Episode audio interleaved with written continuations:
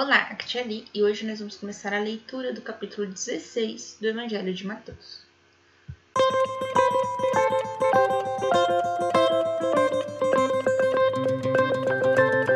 Bem-vindos aos Novenáticos Kids e hoje nós vamos começar a leitura do capítulo 16 do Evangelho de Mateus. Estamos unidos em nome do Pai, do Filho e do Espírito Santo. Amém.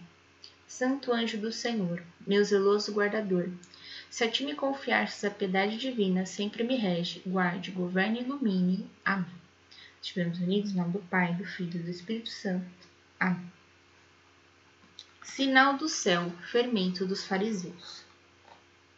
Os fariseus e os saduceus achegaram-se a Jesus para submetê-lo à prova e pediram-lhe que lhe mostrasse o milagre do céu. Então, olha só, os fariseus pediram uma prova para Jesus. E olha que Jesus respondeu. Ele lhes respondeu: Quando vem a tarde, dizeis: haverá bom tempo, porque o céu está avermelhado. E de manhã, hoje haverá tormenta, porque o céu está de um vermelho sombrio. Hipócritas, sabeis distinguir o aspecto do céu e não podeis discernir os sinais dos tempos? Essa raça perversa e adúltera pede um milagre, mas não lhe será dado outro sinal senão o de Jonas. Depois, deixando-os, o partiu. Então, aqui, os sinais do tempo são os sinais que vão dizer quando chega o Messias. Né? E em que ele deixa bem claro para os fariseus: olha, vocês se falam tão sábios, né? Ah, tá vermelho, o céu tá vermelho, vai acontecer tal coisa, o céu tá preto, vai chover. E quando todos os sinais apontam que o Messias já chegou, vocês não acreditam. E hoje nós vivemos a mesma coisa, todos os sinais apontam que a segunda via do Messias está próxima. Pode ser tanto amanhã como daqui 40 ou 50 anos. Mas 40 ou 50 anos é algo próximo, tá bom? Então é importante a gente ter, né, essa coisa que está próxima. Então nós temos que estar sempre vigilantes. E como que vocês crianças podem estar vigilantes, tá? Sempre em oração. Então vamos. Antes de dormir, pelo menos rezar o Santo Anjo do Senhor. Quando acordar, pelo menos falar um bom dia Espírito Santo. Quando for fazer uma prova ou achar que vai pecar, né? Pede ajuda para o anjo da guarda, fala anjo da guarda, me ajude, né? Faz oração. É claro que você vai estudar para a prova também, né? Mas, né, sempre peça ajuda do seu anjo da guarda. A gente já falou isso na, na novena do anjo da guarda? Sempre peça ajuda do seu anjo da guarda, tá bom? Então, aqui é uma forma simples, né, para vocês de como, como conseguir chegar na salvação, mas basicamente é evitar de pecar e falar de Jesus para os outros. Não precisa nem ser falado, falado, mas através das suas ações. São as duas coisas mais básicas, tá? Então vamos lá, versículo 3. Não, 3 não. Versículo 5. Ora, passando para a outra margem do lago, os discípulos haviam esquecido de levar pão. Então, ficaram tão atordoados com o que aconteceu, né, que esqueceram do pão. E agora? O que vai fazer? Não tem pão? Vai comer o quê? Versículo 6. Jesus disse-lhes: Guardai-vos com cuidado do fermento dos fariseus e dos saduceus. Então, o que, que ele quer dizer aqui? As palavras que eu digo para vocês podem ser fermento na vida de vocês, tá? Então, eu tenho que tomar muito cuidado com o que eu falo. Então, às vezes, eu peço desculpa mesmo. Eu pego para e falei, meu Deus do céu, isso aqui tá difícil até para adulto, imagina para criança, né? Então, o que, que faz o fermento? Quando a gente coloca o fermento na massa, a função dele é fazer a massa crescer. Se você esquece de pôr o fermento no pão, o pão vai ficar bem fininho. Bem fininho, né? Praticamente a bolacha de água e sal, né? Uma coisa bem fina, bem sem recheio, sem nada. É claro que né, você pega duas coisas finas, põe recheio no meio, né? Mas o pão completo, né, fofinho, gordinho, ele é a base da alimentação de muitas e muitas e muitas nações, né? Nós temos o pão como principal do café da manhã. Então, imagina o pão que não cresce. Então, se eu, se eu falo alguma coisa errada, né? O pão que eu vou estar tá fazendo, então, imagina que cada podcast que eu faço é um pão. O pão que eu vou estar tá fazendo naquele, naquele podcast não vai alimentar ninguém. Olha, que coisa maluca. Então, aqui o que, que ele fala? Que esse fermento dos saduceus não é algo bom, não é algo que acrescente, não é algo que vai fazer os apóstolos crescerem. É, é nesse sentido. Então, ou seja, se os saduceus estivessem gravando podcast que nem eu,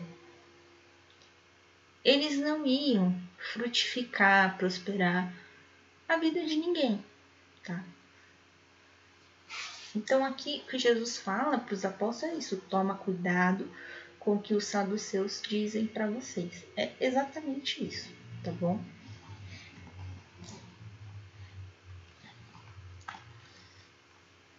Aí vamos lá.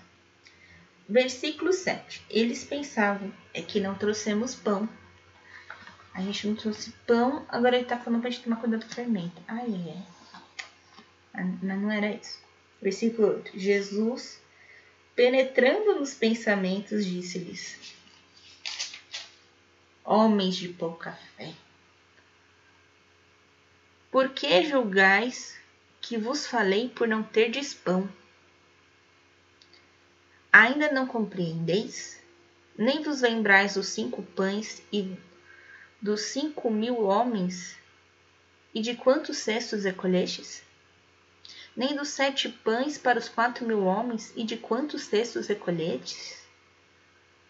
Por que não compreendeis que não é do pão que eu vos falava, quando vos disse: Guardai-vos do fermento dos fariseus e dos saduceus? Então entenderam que não dissera que se guardassem do fermento do pão, mas da doutrina dos fariseus e dos saduceus. Então, a doutrina é o que eles diziam. Versículo 13. Chegando a Cesareia de Filipe, Jesus perguntou aos seus discípulos: do dizer do povo, quem é o filho do homem?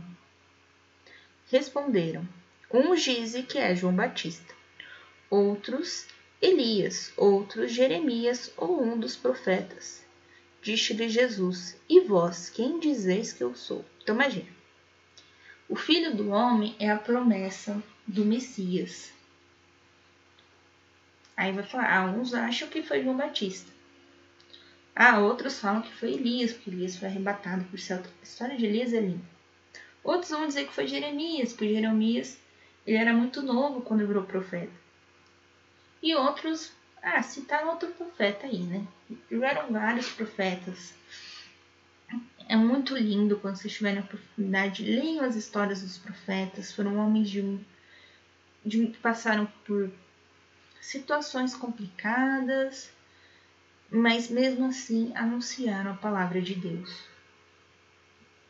Quando tiverem oportunidade, leia. Bem. E aí Jesus pergunta: E vocês? Quem vocês acham que eu sou? E aí ele está perguntando de Jesus. Ele não está mais perguntando do Messias. E aí no, no, no próximo título, né, que é Pedro exprime sua fé em Jesus. No versículo 16 ele responde: Simão Pedro respondeu: Tu és o Cristo, o Filho de Deus vivo. Então ele responde que Jesus é o Messias. Jesus então lhe disse: Feliz é Simão, filho de Jonas, porque não foi a carne nem o sangue que te revelou isto, mas o meu Pai que estás nos céus. Ou seja, de tanto ele ouvir Jesus, né? Ele aprendeu a conviver com o Pai, ele aprendeu a orar pelo, com o Pai, e o Pai mesmo, né? Através dos detalhes, através das orações de Pedro, revelou para Pedro quem era Jesus. Versículo 18. E eu te declaro: tu és Pedro, e sobre esta pedra edificarei a minha igreja. As portas do inferno não, co... não prevalecerão contra ela. Então, ou seja, aqui, aqui quem é a porta do inferno? A porta do inferno são as portas de um templo que existia na Israel, dedicado ao deus grego do inferno, a Hades, tá? Então, muita gente ia lá e fazia uns sacrifícios. É uma coisa horrenda. Não vou nem explicar pra vocês o que que era, né? Mas de filme de terror pra pior, tá? Negócio feio. E aí ele vai falar, Pedro, sobre tu edificarei a minha igreja, e sobre, e, é e sobre ela não vai prevalecer a porta do inferno, ou seja, não vai prevalecer nenhuma outra religião, nenhuma outra crença, nada. Muito menos o inimigo. Tudo. Na minha igreja que tu edificarás será somente a minha igreja. Ponto.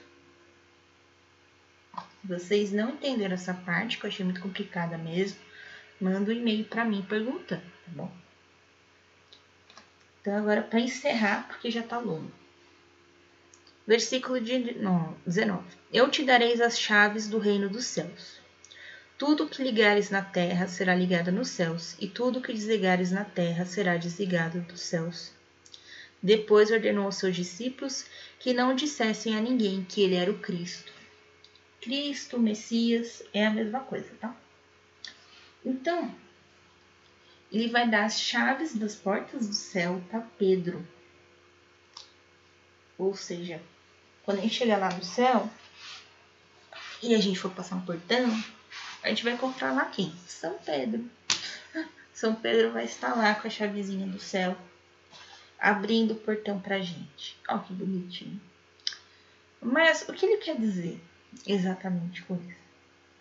Tudo que você desligar na terra será desligado no céu, e tudo que você ligar na, na terra será ligado no céu. Porque Pedro e depois os papas, né, que vão ser os sucessores de Pedro, tudo que eles falam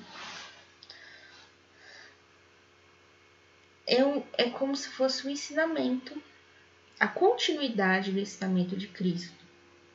Então, se o Papa fala que tal coisa é pecado, é porque é pecado, ponto, acabou. Entendeu?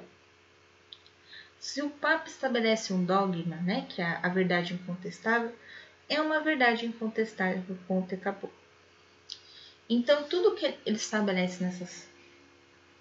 Né, então, o Papa vai fazer uma carta explicando algum tema específico. Tem uma muito bonita que fala sobre ecologia, o quanto que a gente deve preservar a natureza e tal. O Papa falou que nós devemos preservar a natureza.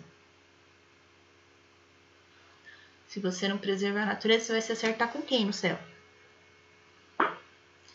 Né? Então a gente tem que pegar essas coisas. Então, tudo que o Papa fala, ou o Papa antepassado falou, né, ele está de acordo com o reino dos céus. certo? Então eu vou ficar por aqui, ficou gigante, tá? Se vocês quiserem, vocês dividem em dois, tá? Um beijo, um abraço, que a paz de Cristo esteja convosco e o amor de Maria.